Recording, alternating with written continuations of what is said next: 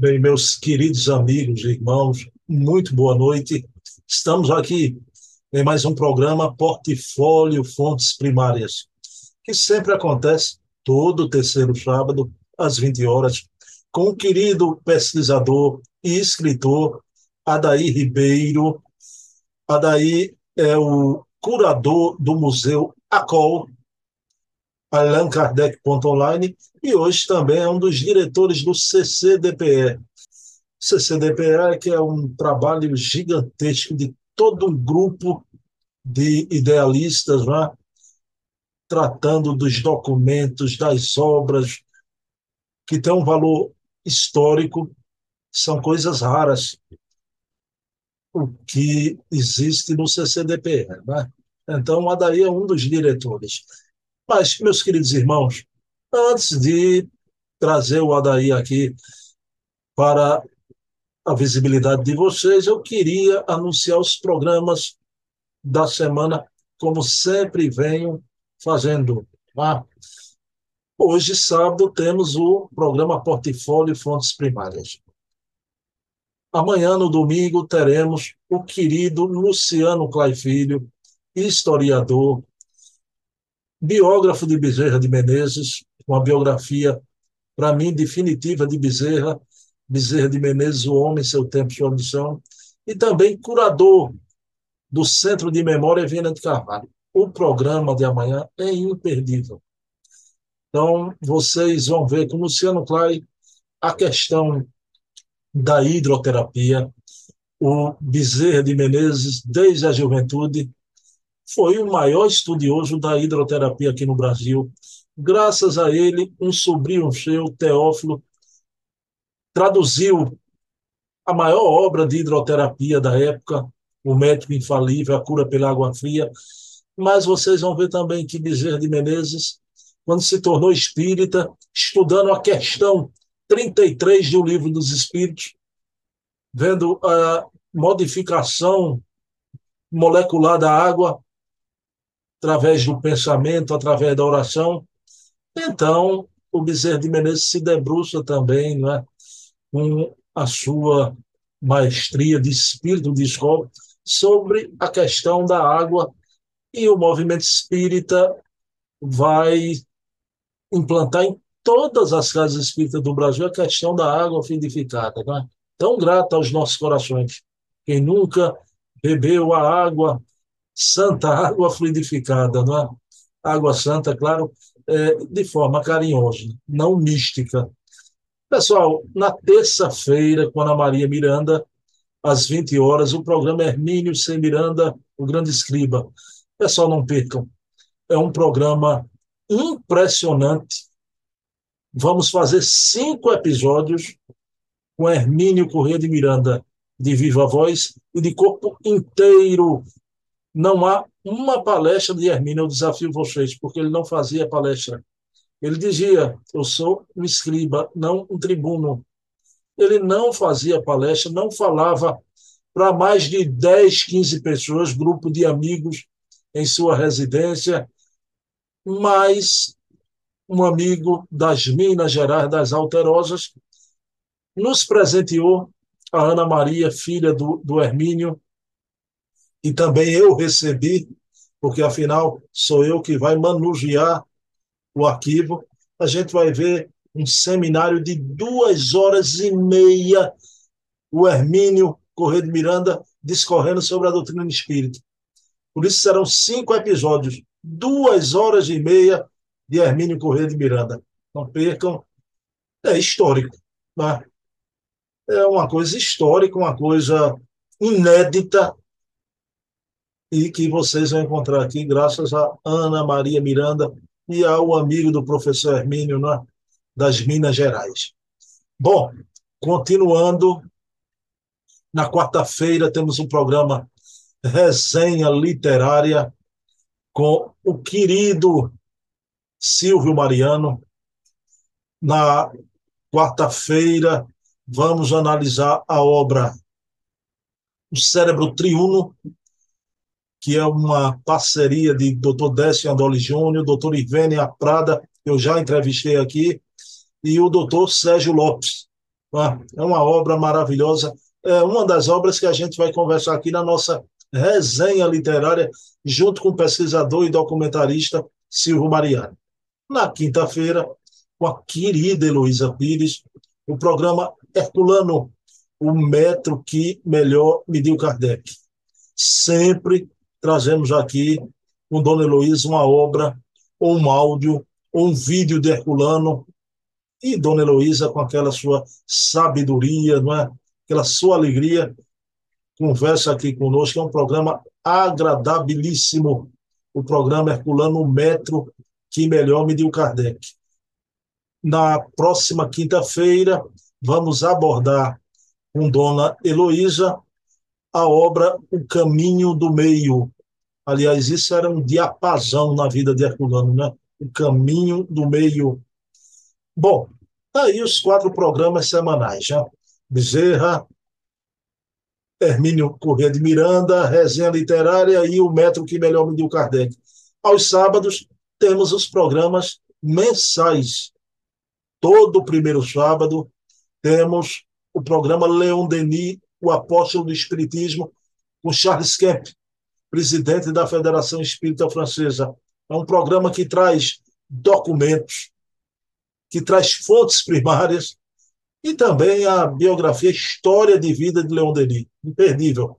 Segundo sábado, também às 20 horas, com César Perry de Carvalho, o programa Memórias e Reflexões, que são as memórias da vida do, do César Perry, mas a vida de César Perry mistura-se a vida do movimento espírita brasileiro nessa quadra em que o César Perry viveu e vem vivendo, né?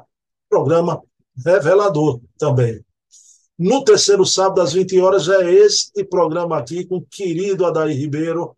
Daqui a pouco vocês vão saber o tema de hoje, né? Então, é um programa fantástico. Adair é quem detém é, mais de 3 mil documentos de Kardec, da época de Kardec, né? dos pródromos da codificação espírita. É um programa aqui fantástico, de um valor para a historiografia espírita incalculável. No quarto sábado, também às 20 horas, com Leonardo Marmo Moreira, o programa O Eco da Imprensa Espírita. A gente repercute aqui o que sai na imprensa espírita do Brasil. E o Eco da Imprensa Espírita é com acento no E e com CH, nos reportando ao patrono do nosso programa, que é o querido Luiz Olímpio Teles de Menezes, o criador do primeiro órgão de divulgação espírita do Brasil, né? o Eco da Além Túmulo. Por isso, nosso programa é o Eco da Imprensa Espírita. Pessoal, então tá aí. Oito programas, quatro semanais, quatro mensais, né? À disposição de vocês. Está aí feito o cardápio. O Adair Ribeiro já está aqui comigo. Então, vou iniciar o programa elevando o pensamento a Deus e agradecer ao nosso Pai de bondade infinita por mais essa oportunidade de viagem no tempo.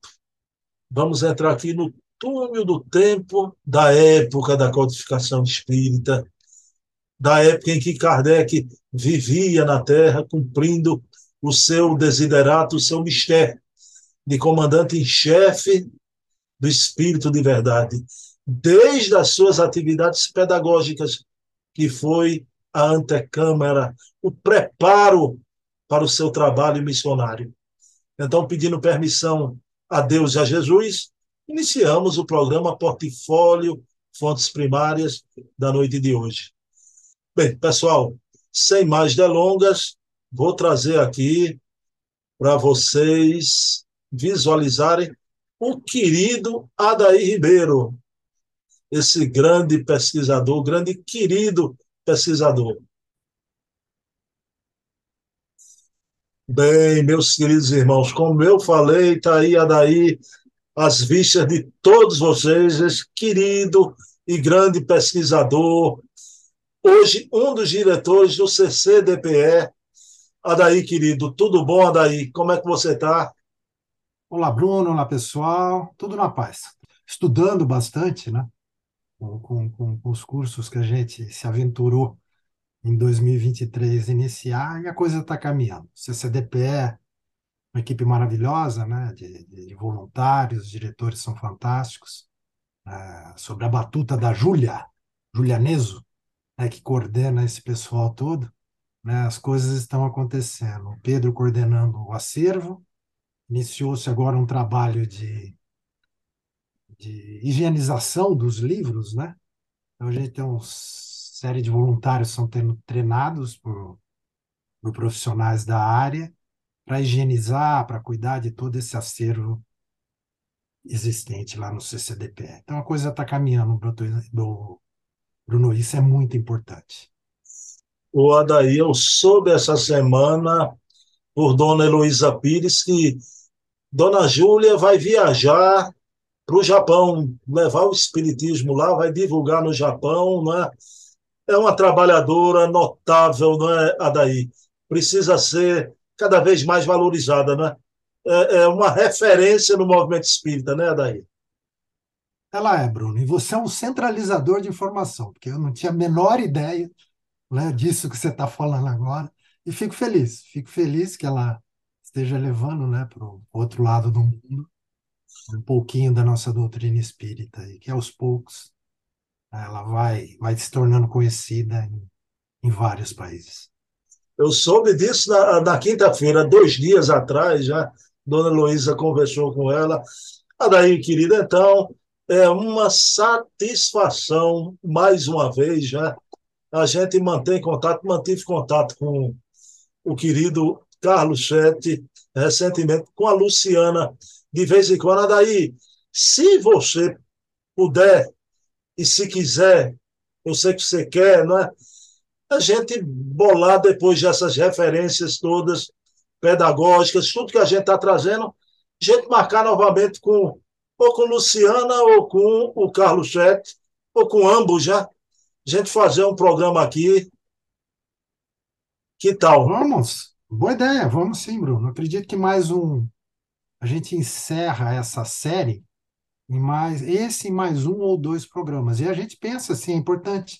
O Carlos fez umas umas pesquisas recentes bem interessantes com relação aos endereços, né, onde Revaio, onde Kardec morou, né, fazendo a comparação atual com os prédios atuais, se a rua ainda existe, se a numeração ainda existe. Seria legal ele vir trazer isso para a gente aqui.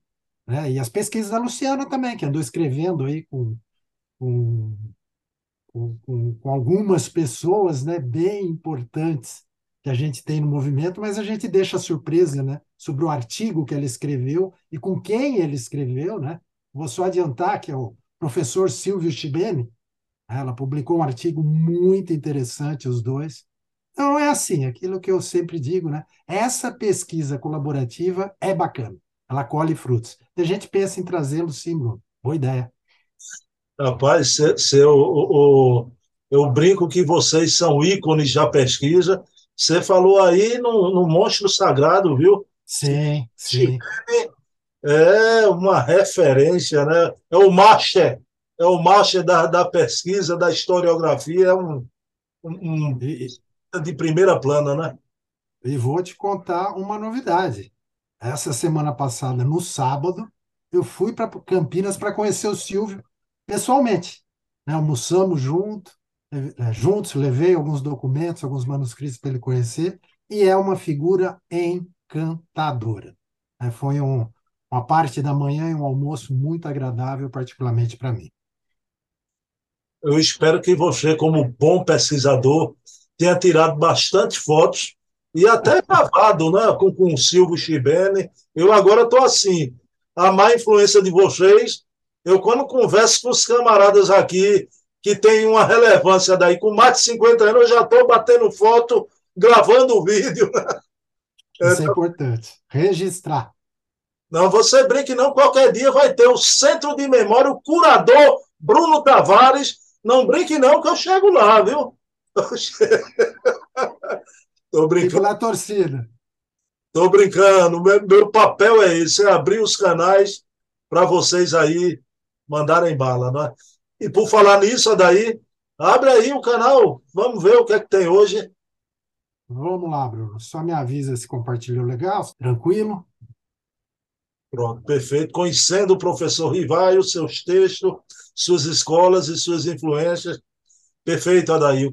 Então, hoje já é o nosso programa, né? O Portfólio Pontes, Fontes Primárias número 31, e a gente está continuando com essa série, né? Trazendo informações sobre Rivaio, né? sobre os textos que, eles, que ele deixou para a gente, que ele escreveu como professor, né? cartas, né? as suas escolas, e muito interessante também trazer as influências que o professor Rivaio teve. Né? Então, a gente vai conhecer toda essa bagagem cultural que chegou até Kardec. Né? E a gente tem, em todos os programas, procurado fazer links, procurado trazer essa experiência, né? esse atavismo, essa coleção de conhecimentos que o professor Rivaio transfere para Kardec nos seus escritos. Então vamos iniciar, Bruno, fazendo uma, uma retrospectiva bem rapidinha, né? Como eu sempre faço. A gente falou sobre as importâncias né? que tem as fontes primárias, a gente trouxe um, um caso emblemático para a gente entender bem a importância, né? sobre o nome do professor Ivai. A gente falou de pestalose, né? trouxe algumas características da metodologia de, de, de, desse professor, que muito influenciou o professor Rivaio, né? quando estudou. Ah, deixa eu desligar a Siri aqui, que ela resolveu participar do programa ao vivo. Que legal. E aí a gente trouxe né, a passagem de Rivaio por Iverdon. Falamos né, da metodologia diferenciada que existia nessa escola, né, sabendo que naquele período a escola era dominada pela igreja, né, e, e, e Rivaio não foi educado por padres.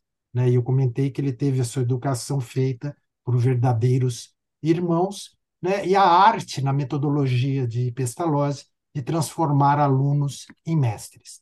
Falamos da passagem da chegada de Rivaio na França, né, que a gente tem uma lacuna com relação a, um período ainda, né? A gente tem informações a partir de 1822, 23 apenas de Rivaio na França. Comentamos, trouxemos informação sobre o sistema educacional após a Revolução Francesa, para a gente entender todo aquele contexto, e começamos a falar dos vários estabelecimentos de ensino, né, que esse sistema educacional, agora mais distanciado da igreja, propiciou né, a fundação de alguns estabelecimentos de ensino pelo professor Rivaio. Falamos da escola que ele teve na rua Richer, né, a escola de primeiro grau, do período de 25 a 27. Trouxemos com a colaboração do Carlos Sete, que você mencionou, né, os mapas da época onde funcionava a escola, qual imóvel, né, o tamanho, a gente vai vendo a evolução né, física dos estabelecimentos de Rivaio. Falamos sobre o pensionato de meninos, que ele abre na rua de Valgirard, no período de 1828 a 31. Trouxemos o mapa, também já aumentando a quantidade de salas, disponibilizando uma oferta maior né, de, de, de, dessa bagagem de ensino que o professor Rivaio tinha para mais alunos falamos de alguns textos inéditos, né? Eu não coloquei aqui na, na retrospectivas, na retrospectiva, mas vários textos que nós localizamos dessa época, a gente leu com calma aqui, debateu, discutiu, né? Em especial o plano proposto para melhoria da educação pública na França em 1828, né? Aquele sistema educacional sobre controle da, da igreja estava passando agora o ensino privado. E estava tendo todo um estudo né, para criar um sistema educacional agora novo para a França, né, que até pouco tempo estava na mão da igreja, como eu mencionei. E Rivaio faz todo um estudo, toda uma propositura e apresenta para as autoridades francesas.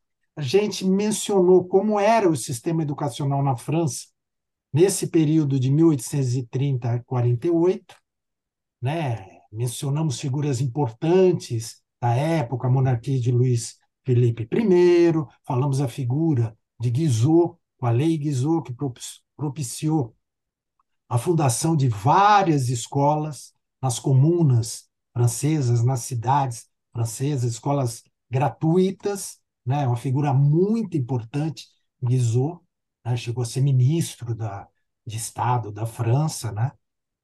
Comentamos isso, comentamos de a situação das mulheres, né? que durante muito tempo elas foram proibidas de exercer a profissão de professoras, até que em 1834 a legislação muda e começa a permitir a participação de mulheres como proprietárias de estabelecimentos de ensino, como professoras. Trouxemos uma influência pedagógica do professor Ivar muito pouco conhecida, que foi o Jacotô, né, o mestre ignorante, a gente comentou bastante, e a gente chegou até a mostrar uma dedicatória da tradução que Rivaio faz da obra Telema para o alemão, onde ele menciona o senhor Jacotô, uma figura bem pouco conhecida, mas e que influenciou o professor Rivai. Falamos do pensionato para meninos no Liceu Polimático, né? aquela escola anterior muda-se para a Rua de Sèvres, né? no período de 1831 a 1840. Trouxemos uma série de documentos, entre eles o regulamento dessa escola, a gente apresentou aqui, trouxemos o um mapa com, a colaboração de Carlos Sete, mostrando o imóvel onde funcionava e como ele é hoje, atualmente. E agora a gente vai entrar num novo estabelecimento fundado pelo professor Rivai, que é o Pensionato para Meninas e Escola de Comércio, que funcionava na rua Malconcel, número 18. Funcionou no período de 1844 até 1850 esse estabelecimento. Então a gente inicia o nosso programa, Bruno, aqui. Trago uma carta inédita do Museu Acol, né, em alguns trechos aonde já é mencionado esse estabelecimento. Então, numa carta que Rivaio escreve para sua esposa, Amélie Baudet, uma carta de setembro de 1844, Rivaio confirmou que estava em tratativas com a senhora Ourador para assumir o seu estabelecimento. Rivaio estava se referindo nessa carta ao local que viria a ser a Escola de Comércio e Pensionato para Meninas, que eu mostrei no slide anterior. Nessa carta, traz algumas informações bem interessantes, que aí eu vou começar a ler para a gente poder né, comentar. Disseram-me em sigilo que a senhora Joubert deixa Charone no dia 1 de outubro. Ela vai se estabelecer sozinha em uma casa em São Juan. Como não tem diploma, ela procura um emprestado. Consequentemente, foram feitas propostas a este respeito, né, para aquisição de, do estabelecimento, pela senhora Joubert, né, foram feitas propostas para a proprietária, que era a senhora Orador que de bom grado aproveitou essa oportunidade para acrescentar algumas pequenas coisas. E nisso ela ganhou, pois sua intenção não era sair de casa. Ela estava apenas procurando tirar o máximo proveito de seu diploma por alguma remuneração. Parece que esse comércio é muito mais frequente do que se pensa. O que, que quer dizer isso nessa carta?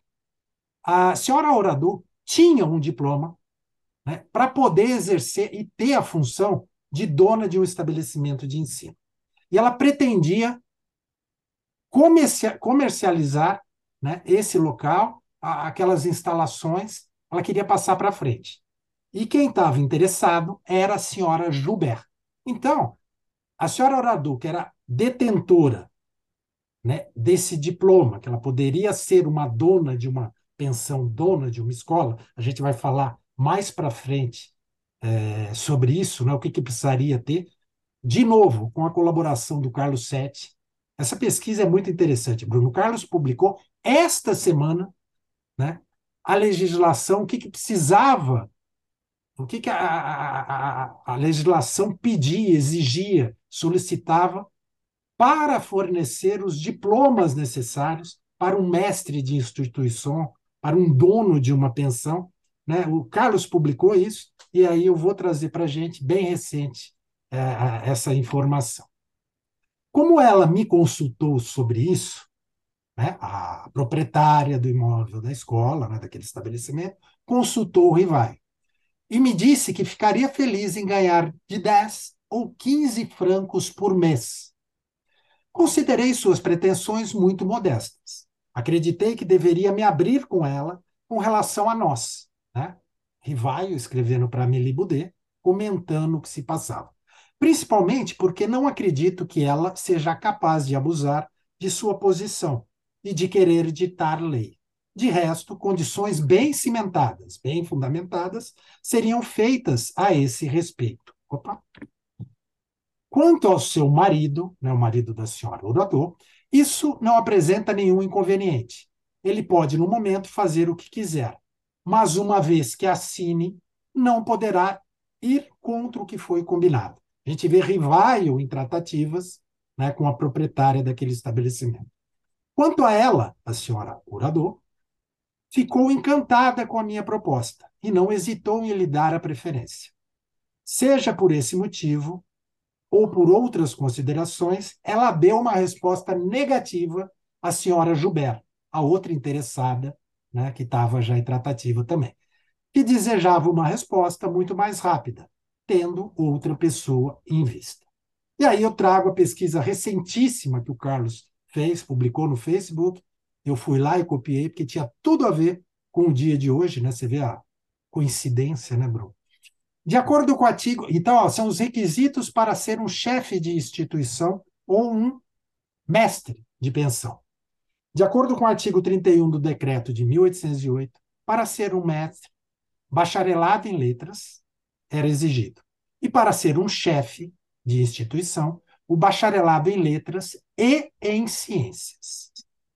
Conforme o artigo 17 dessa lei, os graus da faculdade, bacharelado, licenciatura e doutorado, seriam obtidos através de exames e atos públicos, ou seja, se prestava uma prova né, que o governo oferecia, um ato público, e deveria o interessado que tivesse né, o bacharelado em letras e em ciências deveria ser aprovado. Para se submeter a estes exames, para o bacharelado em letras, era necessário, de acordo com um artigo lá, ter acima de 16 anos, ou 16 anos, e responder ao que se ensinava nos liceus. Em outro artigo, esclarecia que para se obter o bacharelado em ciências, era preciso ter o bacharelado de letras e responder às várias questões sobre matemática. Acho que o nosso professor Ivai não teve muita dificuldade, né? Bruno, pelos livros que a gente já apresentou, em responder e ser aprovado nisso. Tanto o chefe né, quanto o mestre eram considerados apenas membros da universidade e não oficiais da academia, segundo um determinado artigo dessa legislação.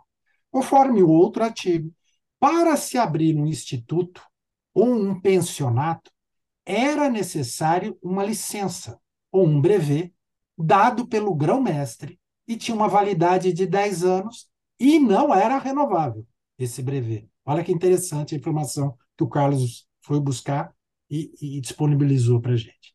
É provável que Rivaio tivesse, aqui são pensamentos de Carlos VII que eu fui lá e copiei, e eu concordo com o pensamento dele. É provável que Rivaio tivesse o bacharelado em ciências e letras sendo considerado um membro da universidade. Mas até agora não encontramos, não foram encontradas evidências diretas dessa informação. A gente está deduzindo isso porque ele era um chefe de instituição né, e era um mestre de pensão nessas escolas que a gente trouxe. E o Lei Marie disse isso né, em uma das, das publicações que o Carlos localizou e coloca disponibilizado lá no, na página dele, o Lemarie informou que o Rivaio era bacharel, bacharel em letras e era bacharel em ciências. Então, Bruno, fiz essa parte, né, esse, abrir esse parênteses para trazer essa informação recente. E aqui é um mapa que a gente vê do pensionato de moças. Como já aumenta o tamanho. Né? A gente vê aqui que era um estabelecimento já bem maior. quando a gente compara com os anteriores na rua Malconcel. E o interessante, Bruno, o importante é que, felizmente, chegaram aos nossos dias discursos, tanto de Rivaio quanto da sua esposa Melibudê, com relação à entrega de prêmios para os melhores alunos, lembrando que a educação, né, o, o ano escolar na França, ele ia né, de julho a julho, agosto a agosto, diferente aqui do que a gente tem no Brasil. Então eu trago, né, pincei alguns trechos do discurso de 1844 que Amélie Boudet faz para as alunas né, da escola de moças. Minhas jovens amigas, sua mais doce recompensa não está nos livros que devem procurar, mas sim na felicidade dos seus pais. Se é esse o motivo que os anima, é nobre, é grande, é digno de uma alma elevada. Sim, minhas amigas. É interessante como né, a, a, Meli trata as meninas, né, minhas amigas. Se vocês puderem ler no fundo do coração deles, compreender toda a solicitude deles por vocês, se soubessem das tristezas e das inquietudes que vocês lhes deram em sua tenra idade, dos sacrifícios e das privações a que se submetem por vocês. Quando vocês menosprezariam a si mesmas, caso se sentissem culpada pela ingratidão para com eles. Desejo, minhas crianças, que a sua educação seja baseada nesses sentimentos, que sempre me esforçarei em lhes inspirar. Era uma segunda mãe, né, Bruno? A gente vê que ela tratava aquelas meninas e a Melissa se comportava como uma segunda mãe para aquelas crianças. Pois o amor filial é um dever sagrado, visto que depois de Deus, seus pais são os que vocês têm de mais querido no mundo. Foi o próprio Deus que o gravou no coração do homem e o inscreveu nos seus mandamentos, de modo que lhe falhar neles seria ofender a Deus e violar os seus santos preceitos. No ano seguinte, a gente tem um outro discurso, agora do professor Rivaio. É, a gente trouxe um de Amélie Boudet de 44, agora um discurso de 1845. Senhores, se dedicando aos pais, né, um discurso onde estavam presentes também os pais e as mães das meninas. Senhores, no ano passado, à mesma época, nós comemoramos a visível melhora na situação do estabelecimento como um todo. E esta tendência se revelou como um presságio de um futuro próspero. Além da grande simpatia e confiança que vocês, pais, demonstraram, percebemos um outro fato ainda mais significativo e conclusivo: a decisão da quase todas as alunas em estender o período de estudos no estabelecimento. Alunas estas que já deveriam ter saído e terminado os estudos esse ano, mas que, estimuladas por um ensinamento diverso, completo e, tão, e não tão árido, pediram às suas famílias e pediram isto como se fosse um favor, e até mesmo como recompensa pela decisão e escolha de terem buscado o enriquecimento trazido pelos novos conhecimentos do nosso programa de estudo. A gente vê aqui crianças, meninas, que já poderiam estar formadas, retornando à escola, né, em virtude daquele plano de ensino das matérias que ali eram oferecidas. Só me posicionar aqui. Em efeito, a volta às aulas, aqui trago uma informação bem interessante, Bruna, para a gente ter o tamanho da dimensão do que foi essa escola. Em efeito, a volta, às, a volta às aulas com 39 novas alunas e um total de 87 novas desde o final das férias até o momento presente, é prova de uma prosperidade pouco comum. A última aluna entrou no dia primeiro. Última, e foi matriculada junto com as que já estavam no estabelecimento quando da nossa chegada, no número de 228 crianças que ali estavam estudando. É preciso, naturalmente, diminuir do total dos que já saíram. Entrou um total de 228 alunos desde a nossa chegada àquela escola que Rivaio tinha comercializado com a senhora Ouradu, que a gente mostrou na carta. Isto quer dizer no espaço de 16 meses. E não são números fantásticos para satisfazer os nossos prazeres. São números oficiais, extraídos de livro regularmente mantido e que mostramos a quem deseja verificar. A assiduidade e disponibilidade maternal dos cuidados e o espírito de ordem minuciosos estabelecem em todas as partes a direção e as vantagens de um manual de instrução com base em necessidades reais, meios considerados únicos de que dispomos para executar este plano.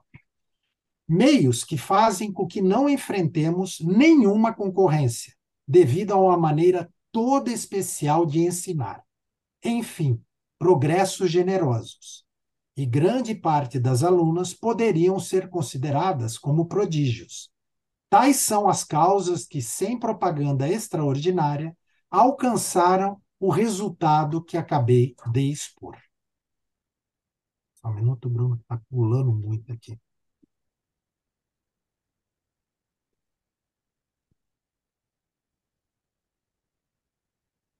Isso. Vou falar também do plano de estudos. Permitam-me, senhores, dizer algumas palavras a respeito desse assunto. Aqueles que têm filhos no estabelecimento sabem quem são eles. Vocês puderam ver o encadeamento gradual de diversos ramos da educação, como elas se ligam umas às outras, desde os elementos da leitura até o final dos estudos e perceber que elas abraçam, na realidade, todos os conhecimentos que constituem uma educação saudável. É claro que elas são ensinadas com mais ou menos desenvolvimento, segundo a importância relativa ao futuro das crianças. O título, A Escola de Comércio para Jovens Adultas, dado ao estabelecimento, indica né, o seu objetivo. O especial, pelo menos, é o objetivo principal ao qual nós nos propusemos. Então, a gente vê Rivaio assumindo uma escola que já existia, né, que ele adquire da senhora Ouradu, que é aquela carta que felizmente chegou aos nossos dias e a gente consegue obter, através de fontes primárias, informações né, de quem Rivaio adquiriu, né, essa busca pela pela, na legislação o que precisava ter, o que não precisava. Isso ajuda a gente a contextualizar tudo o que estava acontecendo.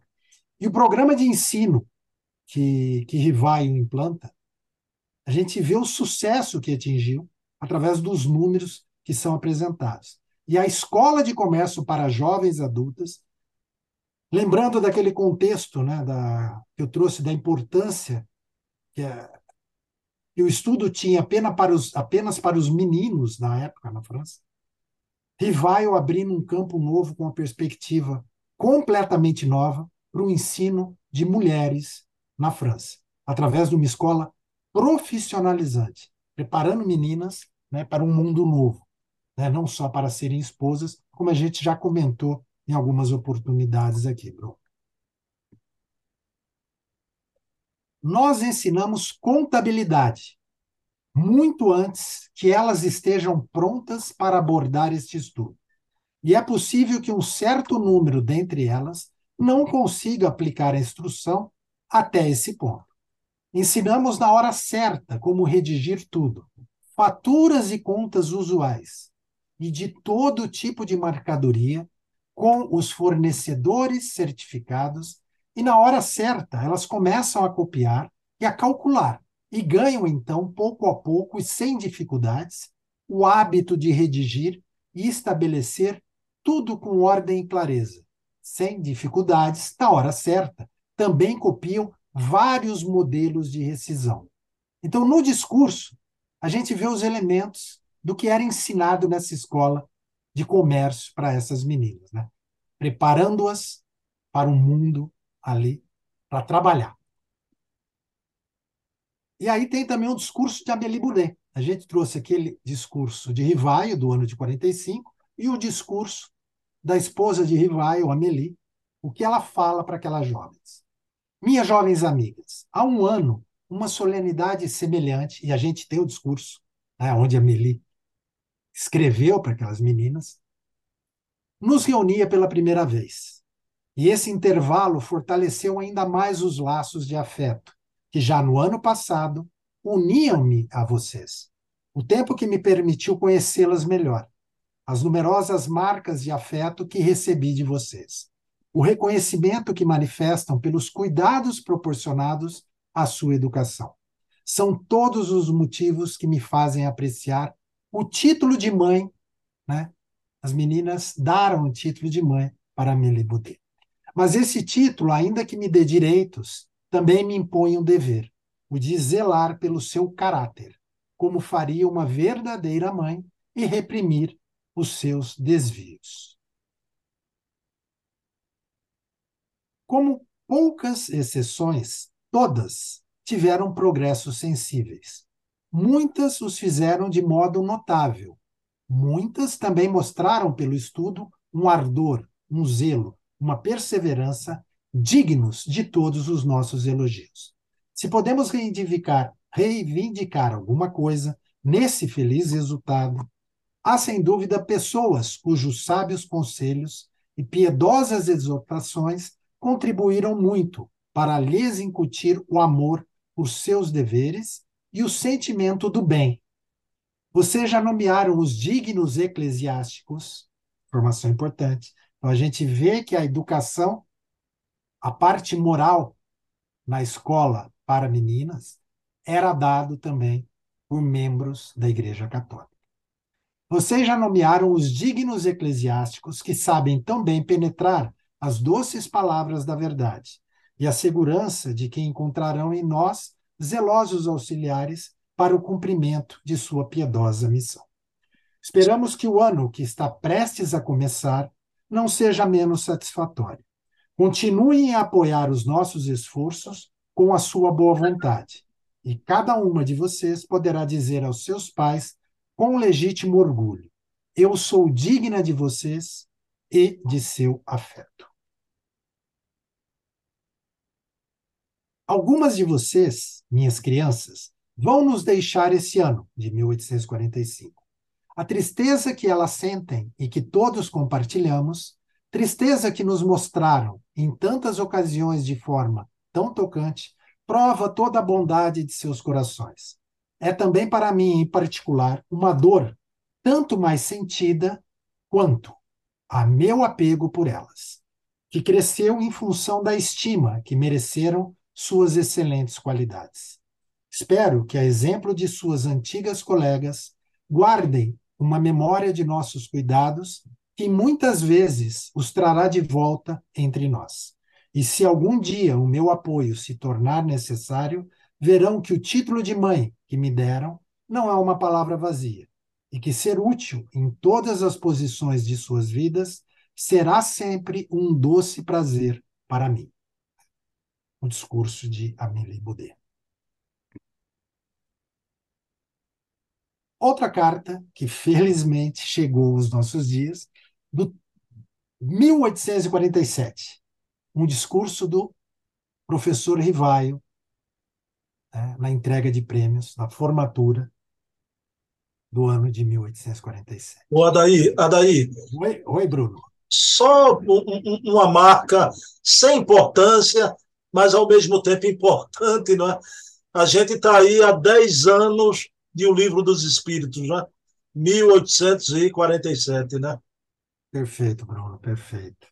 E há poucos anos de o casal Rivaio deixar né, a, a vida pedagógica, pelo menos em escolas. É, a gente vai ver na sequência aí que estamos há, há poucos anos né, do final da carreira de professor nas escolas que ele fundou.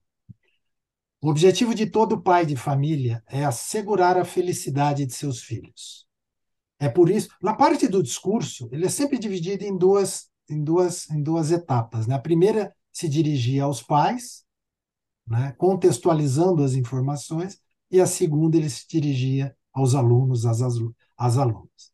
O objetivo de todo pai de família é assegurar a felicidade de seus filhos. É por isso que eles precisam ser instruídos, para assegurar os meios de existência que vão ser trabalhados, e quase sempre em detrimento da própria saúde. Mas se a criança tende a inclinações viciosas, esses dois recursos serão insuficientes, e o pai sentirá a dor de ver seus esforços infrutíferos. Com o espírito da desordem que dissipará o que os pais construíram com seu santo trabalho. Se faltam lealdade e probidade, isso será um objeto de preocupação. Se o filho é vão, orgulhoso e egoísta, ele afastará os amigos que poderiam lhe ajudar nas dificuldades. Se ele é mole e indolente, será também negligente com as coisas. Caráter é então uma das condições essenciais da felicidade futura.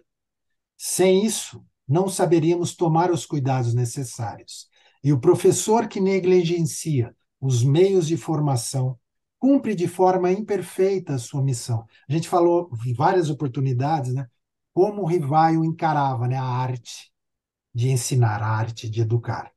É uma verdadeira artista e necessitava uma formação própria para transmitir os conhecimentos.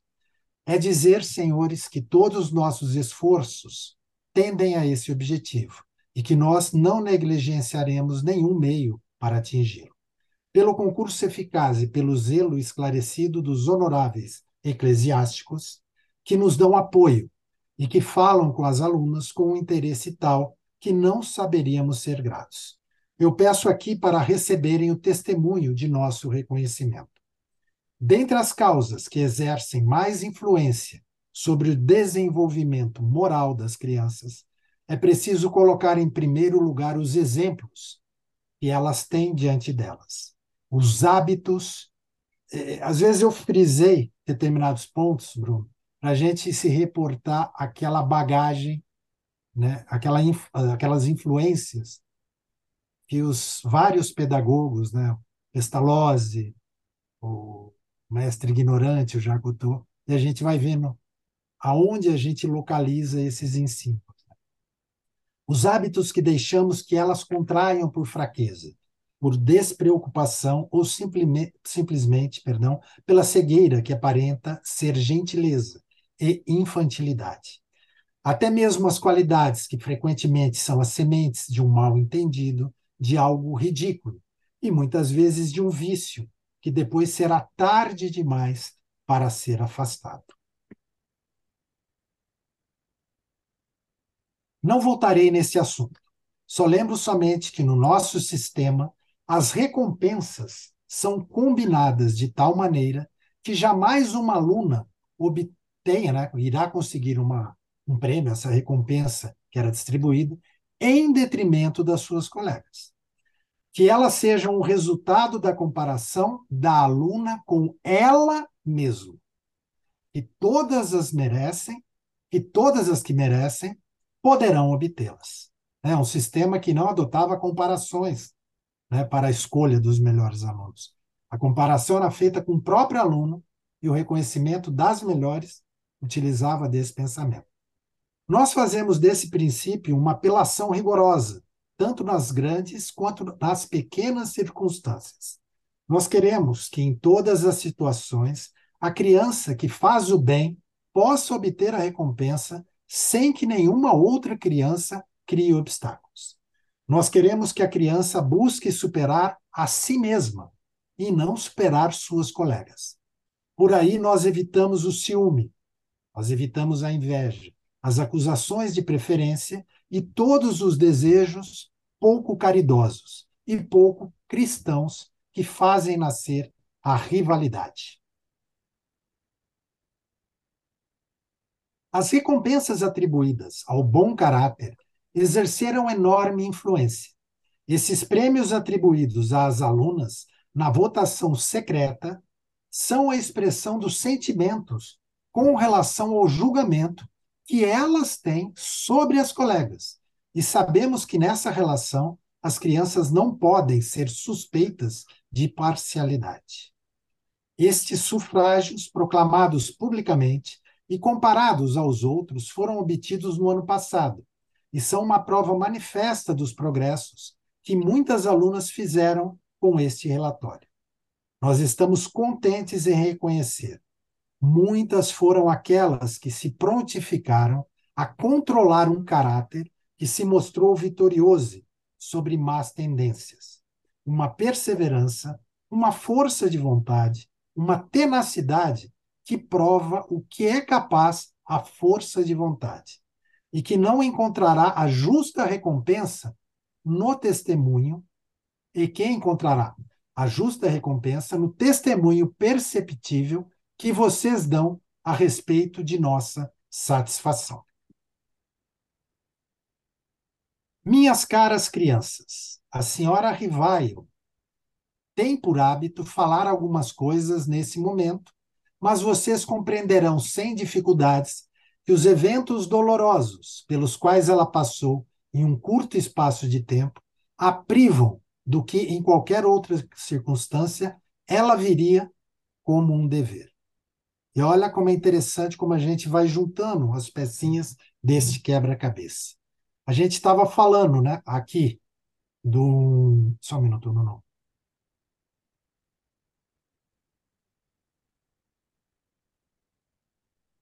Desse ano, do discurso de 1847, a gente trouxe o discurso de 44 da Amélie Boudet, de outro ano, e aqui a, a, a Boudet não fez o discurso porque algum problema deve ter acontecido. Rivaio menciona isso na, na, no seu discurso e a gente contextualiza a informação agora. O professor Rivaio se referiu à morte da mãe de Amélie, que aconteceu em agosto, no início de agosto de 1847. Né? E o do pai, que ela perde em julho de 47. Então, nesse ano, em pouco mais de um mês, Amélie Boudet perdeu tanto o pai como a mãe. E ela não esteve presente na entrega de prêmios né, do ano de 1847. Aí, Bruno, trago mais um diploma na sequência aqui do professor, nosso querido professor, né, de maio de 1847. É um diploma agora da Sociedade para a Educação Básica, curiosidade, né, que esse diploma também existe. E aí é publicado também nesse ano um projeto de reforma para os propondo, né, toda uma reforma para os educandários relativo às meninas, para moças, né? Uma proposta que tratava da aceitação também de obras clássicas nas universidades em relação ao novo projeto de ensino que estava sendo estudado, né, estava sendo pensado pelo governo francês. E aí Rivaio lança um projeto de reforma, incluindo também a educação para moças. E como se não bastasse, com relação a obras que deveriam ser lidas dentro da universidade, as obras clássicas, a sugestão, e a gente vai ver por que Rivaio faz essas sugestões, inclusive para a universidade. Os exames para obtenção, só um minuto, Bruno, que está complicado aqui, o que eu estou enxergando está me atrapalhando.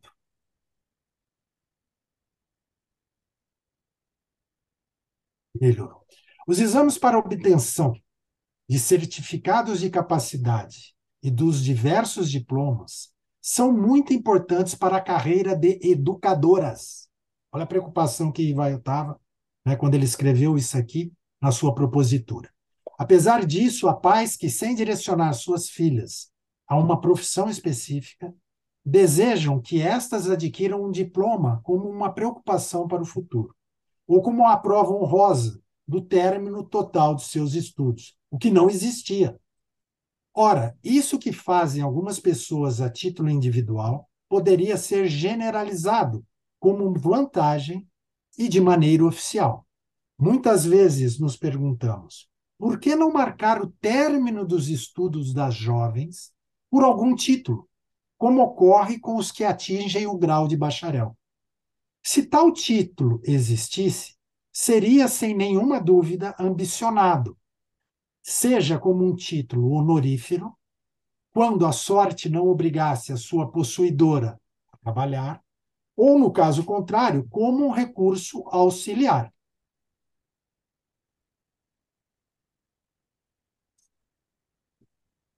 Nos dias de hoje, em que as mulheres são requisitadas a realizar importantes funções no comércio, na indústria e até na administração, a posse de um diploma que ateste a sua capacidade seria um atestado de confiança e garantia e garantia para quem as contratasse.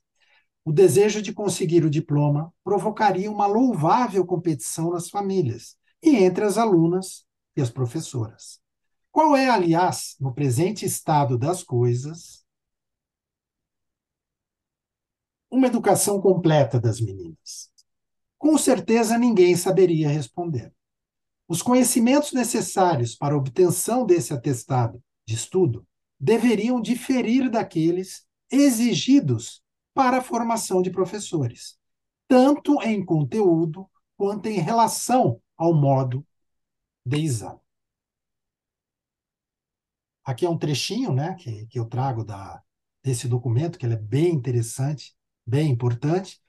O artigo 15 do novo projeto de lei de ensino prescreve o uso exclusivo, agora ele tratando das obras, né, ele se preocupou com as meninas, a necessidade da existência da regulamentação e da entrega de um diploma para as meninas, para inserção no mercado de trabalho, e agora ele trata com relação às obras clássicas que deveriam ser estudadas nas universidades. Por que, que ele escreve isso? O 15 artigo do novo projeto de lei de ensino prescreve o uso exclusivo de obras aprovadas pela universidade em todos os estabelecimentos de ensino público. Quem ditava a regra era a universidade, né, por causa dessa normativa. Mas se algumas obras podem ser perigosas, Evidentemente, não as que tratam de línguas, matemática, geografia e outras ciências positivas. Todavia, o projeto de lei não faz nenhuma distinção. Ele confunde, no mesmo critério de proibição, a inofensiva gramática, assim como o tratado de filosofia e moral, se não forem revestidos de sua aprovação. Olha a crítica que ah. Faz. Com esse princípio, é necessário riscar a palavra liberdade do ensino, pois essa liberdade deve, sobretudo, consistir no emprego facultativo desse ou daquele método de ensino, muito mais do que na faculdade ilimitada e sem controle de criar estabelecimentos de educação. Esse princípio seria o inibido, o inibidor mais absoluto de todo o progresso pois ele proibiria de fato o uso e a experiência de todo método novo, e não permitiria nem mesmo aos professores e aos diretores de se servirem de suas próprias obras. Mas, mesmo sem falar em métodos especiais e caracterizados, vemos-la, né, a universidade, em certos casos, exercer sobre as obras, sem pretensão à atividade uma inexplicável severidade, enquanto que as outras demonstram uma tolerância extraordinária, enquanto que há outras obras, né, a universidade demonstra uma tolerância extraordinária e igualmente inexplicável. Ninguém saberia definir os critérios de aprovação ou desaprovação que são utilizados. Esse monopólio né, que a universidade exercia, é enorme, pois o comércio de livros clássicos é um dos mais importantes e torna-se um quião exclusivo de alguns privilegiados. Até agora, toda obra publicada deve ou deveria ser depositada na diretoria de uma editora. Na nova lei, poderíamos estipular que um ou dois exemplares, olha a propositura que Rivaio está fazendo. Na nova lei, poderíamos estipular que um ou dois exemplares de toda a obra destinada ao ensino qualquer que fosse o seu grau ou que fosse doada como prêmio, teria também um ou dois exemplares depositados na universidade. Esse depósito seria mencionado no título segundo a seguinte forma: depositada no Ministério do Ensino Público. Do exame dessas obras, se encarregaria uma comissão permanente e, como resultado da avaliação, a universidade criaria um índex de livros desaconselhados por conterem princípios subversivos à moral ou à própria ordem pública. Aqueles que nos quais fatos históricos tenham sido distorcidos com parcialidade, em uma palavra, aqueles cuja divulgação fosse perigosa do ponto de vista moral, o uso de tais obras seriam totalmente proibidos, mas a ela ficaria limitado o seu veto. Enquanto isso, as outras obras, para que fosse respeitada a liberdade de seus autores, quanto a princípios científicos e métodos, ela não daria nem aprovação e nem reprovação. Seu silêncio nada mais seria do que uma permissão tácita, que em nada implicaria sua responsabilidade no tocante ao mérito com relação àquelas obras. É muito interessante, né? A cabeça do professor Rivaio muito à frente do seu tempo nessa propositura. Então, Bruno, hoje eu vou parar por aqui. Né? É muito amplo a quantidade de, de, de, de informações que contém esse pensamento nesse escrito que o professor Rivaio faz nessa propositura, tanto para abarcar né, as meninas, as mulheres, para elas poderem ter um, diploma para poderem trabalhar, que não tinha previsão na legislação, quanto a essa, né, o domínio da universidade, daquelas cabeças, no que deveria, quais obras deveriam ser ou não estudadas. Então, Bruno, por hoje é isso que eu trago. Bem, ah, meu querido Adair Ribeiro, pessoal, eu não interrompo a exposição em momento algum, não é? E o Adair, com, com esse poder de síntese, faz uma demonstração maravilhosa, né? Mas, Adair, emocionante os textos, as cartas, a letrinha lá de Kardec, de Amélie Boudet. Isso é um, momento magno desse programa aqui. Eu, eu quero é, deixar isso aqui ratificado, né? Mas Adaí, aí as informações. É uma pergunta de, de um leigo, Adaí, não é? Você sabe que lá na biografia antiga houve aquela suposição do rival médico ou formado em medicina, não é? Mas, Adaí, essa coisa aí, a informação do querido Lemarie sobre o bacharelado em ciências e letras, não é? Isso aí, você acha que será ratificado por Kardec, o professor Rivaio, na época, ser um educador, então, que dirigia estabelecimentos, né? E isso aí não seria de todo impossível, não é, Adaí? Esse bacharelado em ciências e letras. Se a legislação é muito importante, às vezes a gente não se atenta né, para a importância de uma informação como essa que o Carlos Sete fez essa semana e publicou na página dele. Né? A, a exigência que a legislação dava para oferecer um, um diploma, uma autorização, um brevet para um chefe de instituição, ou não, para um mestre, para um, um, um, mestre, né? era exigido aquilo. Então, se era exigido, era exigida a prova, né? com, com os conhecimentos da, da, da, dos ensinos das matérias que eram dados nos liceus e conhecimentos em matemática. Né? A gente sabe que o professor Ivar lançou obras né, didáticas com relação à matemática. A gente sabe que o professor Ivar lançou obras com relação à gramática. E não, não temos como imaginar como ele conseguiria esses títulos ou brevet de suas escolas se ele não tivesse fosse formado se ele era chefe de instituição, se ele era um mestre de pensionato, né, um mestre que está ali, a dedução lógica é que ele fez o exame. né, é que ele passou e ele obteve. E nós não localizamos, foi a fonte primária até agora, até o momento, comentando aquilo. Né? Lei comenta que ele era, né, mas a gente já viu, né, isso, o Lei informando, ou, ou, trazendo informações que vai, eu seria médico também. E isso a gente não tem nenhum elemento sem ser essas, essas afirmativas né, em fontes secundárias, terciárias da coisa. Aí, mais uma vez, a gente ressalta né, que é o mote do programa, né, a importância das fontes primárias. Então, mas eu acho que está tá, tá mais que certo, está mais que, que, que, que a, a, a, dedução lógica, né, através da legislação, o Carlos trouxe para a gente. Mas, mas digamos, é digamos assim, né, a dedução é lógica, está certo, mas aí eu, eu, mais que certo é quando tiver as fontes primárias. Né? Sempre. Mas, eu, eu tenho Sempre. a impressão que, que o, o Henri Soucha, ele, aquela coisa de Kardec ser meta é porque Kardec é, estudava o magnetismo, só sendo, né?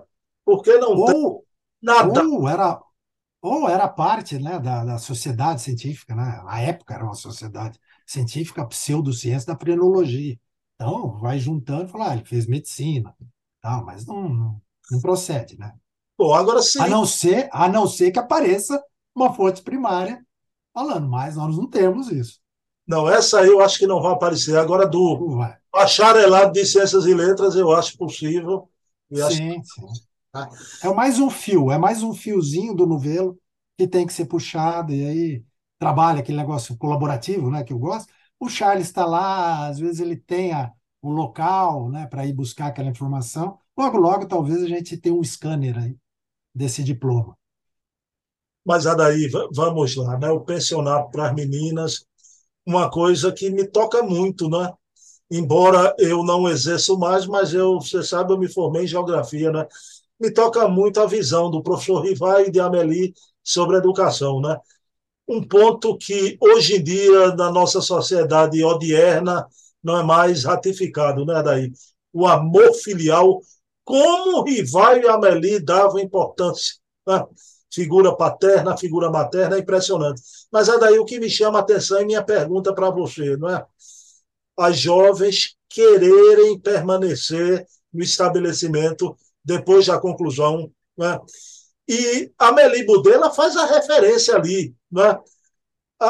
muitas jovens eram verdadeiros prodígios. E a questão da recompensa, como o, se refere o professor Rivaio, né? É, o cuidado da recompensa não criar privilégio. Então, ele ratificava o que hoje se chama daí meritocracia, a meritocracia, né? Mas o fato da Melibudê se referir a algumas jovens verdadeiros prodígios. A daí era realmente uma escola de excelência, não é? Fez questão de trazer vários trechos e viu que ele aperfeiçoou. Inclusive o que Pestalozzi, né, as influências que ele teve, ele aperfeiçoou o método. A gente viu jornais informando isso, trazendo isso. A gente viu a quantidade de matérias, né? Fiz questão de trazer alguns documentos. A gente não imagina no século XIX, ou dentro dessas escolas, a quantidade de matéria que aquelas crianças estavam submetidas. Então, somente com muito amor, com uma metodologia pedagógica muito bem estruturada, né, é que seria possível isso, porque é, impor, né, como a gente conhece às vezes a escola de hoje, né, nos nossos dias, impor uma quantidade ou aquela quantidade de matéria uma criança hoje, sem uma metodologia, receita certa de desastre. Então, eles criaram, o Rivaio criou uma metodologia toda própria, né, em suas escolas, e a gente vê isso. Ele assume um pensionato para meninas, uma escola profissional né, de, de, de formação, noções de contabilidade, noções de comércio, preparando aquelas meninas para um mundo novo né, que estava se formando ali, né, naquele é, efervescência que foi o, o, século das luzes em Paris, e, e a preocupação dele né, com aquelas jovens, de ter um diploma, de ter um reconhecimento para ajudá-las no, no, no, ambiente de trabalho, ou conquistar, né, ou facilitar. A gente sabe, se hoje é desigual, imaginemos, a gente não tem noção do que era no século XIX. Né? Aquela criança, aquela menina, preparada basicamente para o matrimônio, para ser mãe, né? Um mundo novo estava se abrindo ali. E é, é interessante. A hora que a gente vê aquela propositura, aquele documento, por isso que eu falo, é muito importante a gente ler com cuidado aqueles documentos e contextualizar. Porque quando ele propõe o governo francês incluir um diploma, né, nem que fosse um honorífico, que ele coloca ali aquela expressão, né, nem se fosse um, um, uma formalidade para facilitar a vida daquelas meninas, né, a importância que ele dá para aquilo, e as obras que a universidade controlava, a gente entende o contexto do que estava acontecendo na França. Né? Porque a gente não tem, eu não tinha a menor noção disso. Eu gosto de falar que esse programa me ajudou bastante né, nessas pesquisas, trazer, procurar contextualizar, montar essas informações de uma maneira sequencial, cronológica, contextualizando, está sendo muito instrutivo, muito importante para mim. Então, eu estou gostando demais, Bruno. Te agradeço mais uma vez por propiciar isso. Daí, olha, vou, o que você faz, eu vou lhe dizer uma coisa, né? É, só, a gente só vê através de, de. É uma pena o movimento espírita, a passos de tartaruga, não demonstra o interesse por esse momento que a gente está vivendo. É uma minoria mini que tem a disposição por um trabalho é como esse, né, Adaí? Mas, Adaí, querido, com relação à escola de comércio para jovens adultas, Adaí, hoje se fala muito no empoderamento da mulher. Rapaz, como Kardec valorizava a mulher junto com a, com a sua doce Amélie Boudin, né? mas valorizava a mulher, promovia a mulher e dignificava a mulher. Isso é impressionante, não é, Adaí? Bruno, era um homem à frente do seu tempo. A gente não, não pode. Face a todos esses documentos que a gente traz, é notório, ele era um homem à frente do seu tempo. E a gente vai ver esse reflexo né, em Kardec. A gente sabe disso, a gente estuda Kardec né, mais do que Rivai, e a gente percebe isso. Né, num, num, numa época né, que se questionava até se a mulher teria alma. Olha o professor Rivaio né, o que ele fazia. É realmente é inacreditável a capacidade desse homem e quão à frente né, ele estava da, da sua época. Daí, então, querido, que foram essas três perguntas que eu tinha para te fazer, porque os documentos são de, de uma grandeza cristalina, não é? Então, como eu sempre digo, né, o ACOL, o CSA do Espiritismo, esse trabalho da historiografia vem cada vez mais dignificar o movimento espírita também, né? Ai de nós se não fosse esse resgate da história do, do espiritismo. Meu querido amigo Adaí da Silva Sauro, Adaí, a prece final é contigo. Vamos lá, Bruno. Agradecer a Deus a oportunidade de estarmos aqui juntos, né, pela vida, né, por esse trabalho, pelo estudo, pelo debate pelo aprendizado constante, né? conhecendo cada vez mais esse homem que nos proporcionou um legado tão importante, que transforma vidas, transforma a nossa moral, faz a gente ser uma pessoa nova a cada dia, uma pessoa que reflete, que pensa. O exemplo maior né, que Kardec seguiu, que foi os passos de Jesus na sua moral, que possamos também compreender todos os ensinos e colocar em prática. Obrigado, Bruno.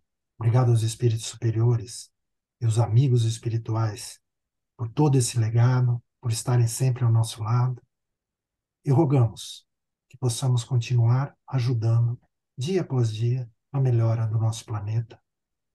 E possamos um dia compreender tudo isso de uma maneira bem simples, bem fácil, né? que foi todo esse legado durante milênios para a gente chegar até aqui. Não esqueçamos, nós somos a nossa melhor versão hoje. Imagina o que temos pela frente para chegar né, a sermos espíritos puros. Que assim seja. Bem, então, agradecidos a Deus. Pessoal, para o mês, terceiro sábado, estaremos aqui com a Adaí, programa Portfólio e Fontes Primárias. Adaí, querido, olha, o, tudo foi emocionante. Agora, teve uma parte mais emocionante que não vai tocar daí e nem vai tocar o grande público, mas na noite de hoje foi a mais emocionante para mim daí, não é? Minha mãe, quero dedicar o programa a você e numa noite em que a minha mãe, Adaí, desencarnou no dia 5 de agosto. O mesmo dia e mês que a Meli Boudet partia na terra a sua mãezinha, deixava a Meli Boudet, a sua mãe, não é? Isso não passou desapercebido. Minha mãe, te amo, não te esqueço. Muita paz. Adaí, querido, saudade, viu? Abração. E viva esse filho dileto de Araçatuba. Esse homem é um revolucionário. Você está revolucionando o movimento espírita, viu, Adaí? Valeu. Valeu, Bruno. Abração. Obrigado por tudo aí. Um abraço.